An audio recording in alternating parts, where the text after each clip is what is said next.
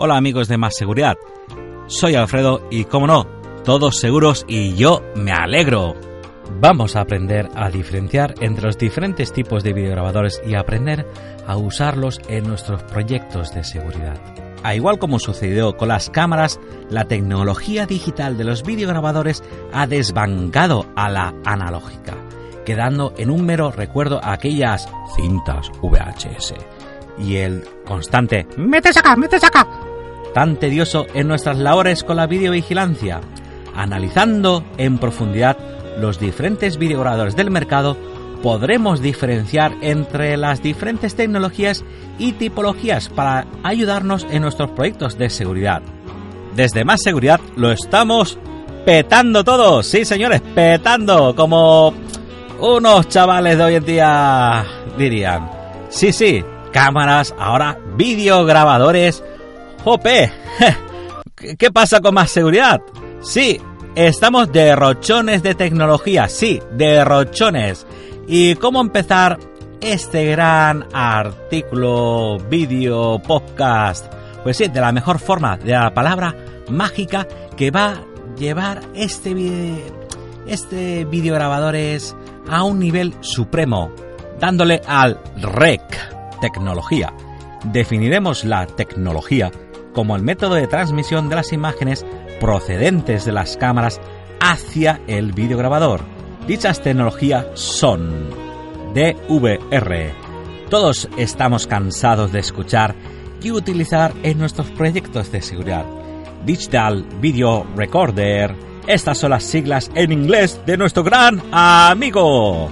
La principal característica de estos videograbadores es la tecnología analógica en la transmisión de las imágenes procedentes de las cámaras mediante una señal eléctrica de alta frecuencia. NVR. Desde hace muy poquito tiempo, cada vez estas siglas están más presentes en nuestras vidas y en nuestros proyectos de seguridad. Network Video Recorder, definimos como la tecnología IP en la transmisión procedente de las cámaras hacia el videograbador en forma de datos a través de una conexión LAN. ¿Os acordáis de las cámaras 1100110001? Sí, señores, no es la quiniela. Híbridos. Cada día podemos encontrar como los DVR que se están integrando cada vez más a las funcionalidades NVR, ofreciendo al usuario la posibilidad de conmutar la tipología de conexión de las cámaras entre analógica o IP. Este tipo de videograbadores son muy útiles para migrar instalaciones relativamente viejas a otras de mayor rendimiento como son las IP, capaces de llegar a resoluciones asombrosas. Desde hace muy poco tiempo estuve revisando varios productos que llegaban hasta los 8 megapíxeles. Esto está que lo petamos todo.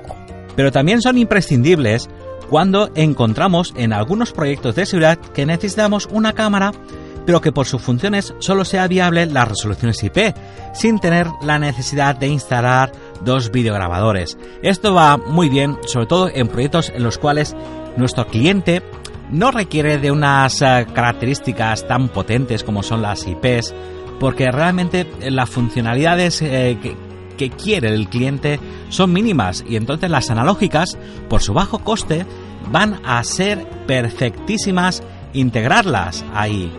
Pero a lo mejor en alguna zona en las cuales requerimos a veces una mayor calidad, sí que podemos introducir esa cámara IP, con lo cual no hace falta tener dos equipos, tanto hierro, y con un solo videograbador lo haremos todo. HD CVCI. Bienvenidos al futuro. Muchos de vosotros os sonará a chino y su procedencia real es de China. El concepto de migrar una instalación analógica a IP sin cambiar nuestro cableado con RG59 es una realidad. Se acabó el tedioso trabajo de cambiar los cables, poner cable UTP, que si latiguillos por allá, switches por aquí. No, señores, esto es para los baguetes y sobre todo para simplificar el paso tecnológico de analógico a IP. Software dedicado.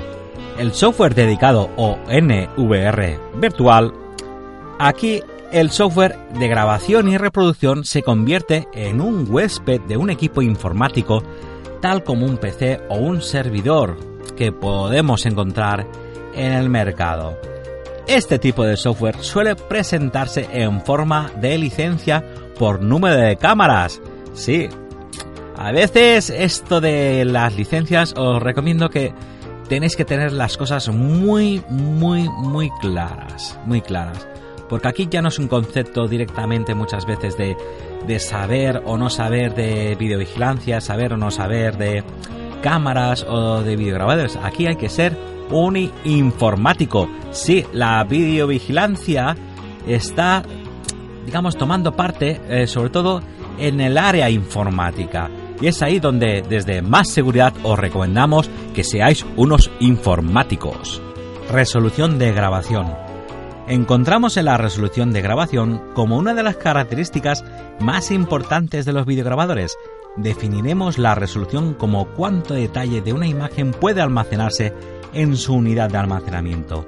Actualmente, encontramos con una gran variedad de videograbadores que no ofrecen las mismas resoluciones y por ello vamos a detallarlas.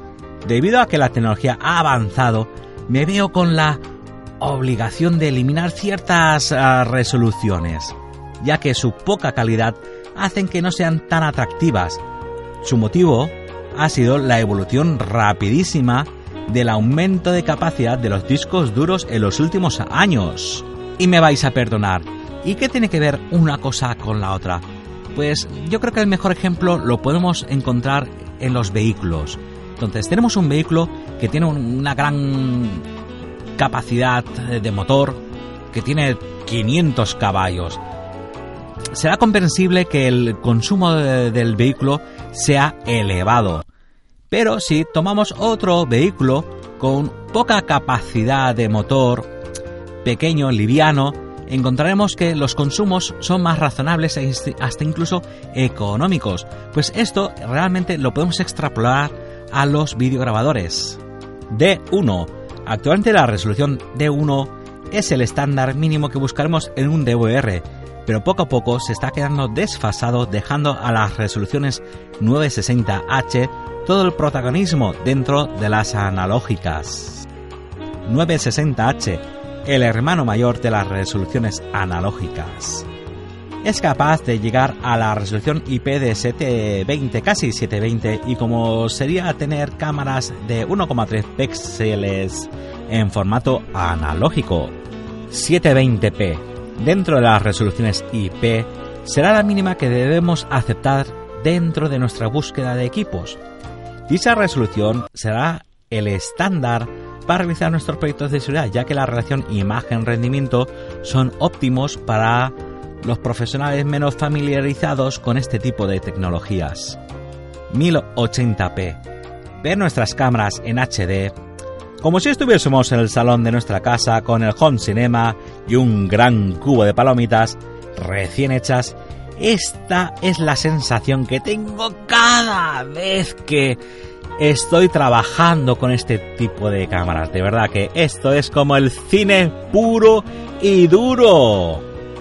Pero decirte que estas resoluciones solo son aptas para verdaderos profesionales como tú o como yo en la seguridad electrónica.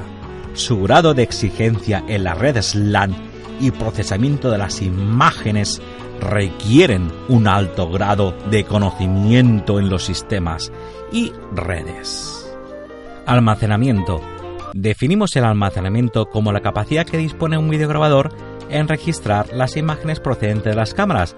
En la actualidad, la informática ha evolucionado consiguiendo que la capacidad de los HDD hayan triplicado su almacenamiento en muy poquito tiempo.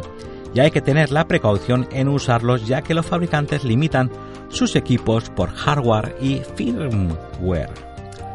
Por ello debemos tener en cuenta estos factores. Limitación por firmware. Esta restricción nos indica que no podemos usar HDDs mayores de los que indica el fabricante. Eso quiere decir que si el fabricante nos indica que la capacidad máxima es de 4 TB del videograbador, y el tamaño por disco es de 2, vamos a realizar pequeño cálculo. Necesitaremos dos discos duros de 2 terabytes cada uno de ellos. Limitación por número de HDDs. Esta restricción es la más sencilla de comprobar, ya que el fabricante nos indica que el número máximo de HDDs son determinados, debido a que tenemos que pensar que, que, no hay más donde poder conectar ese disco duro.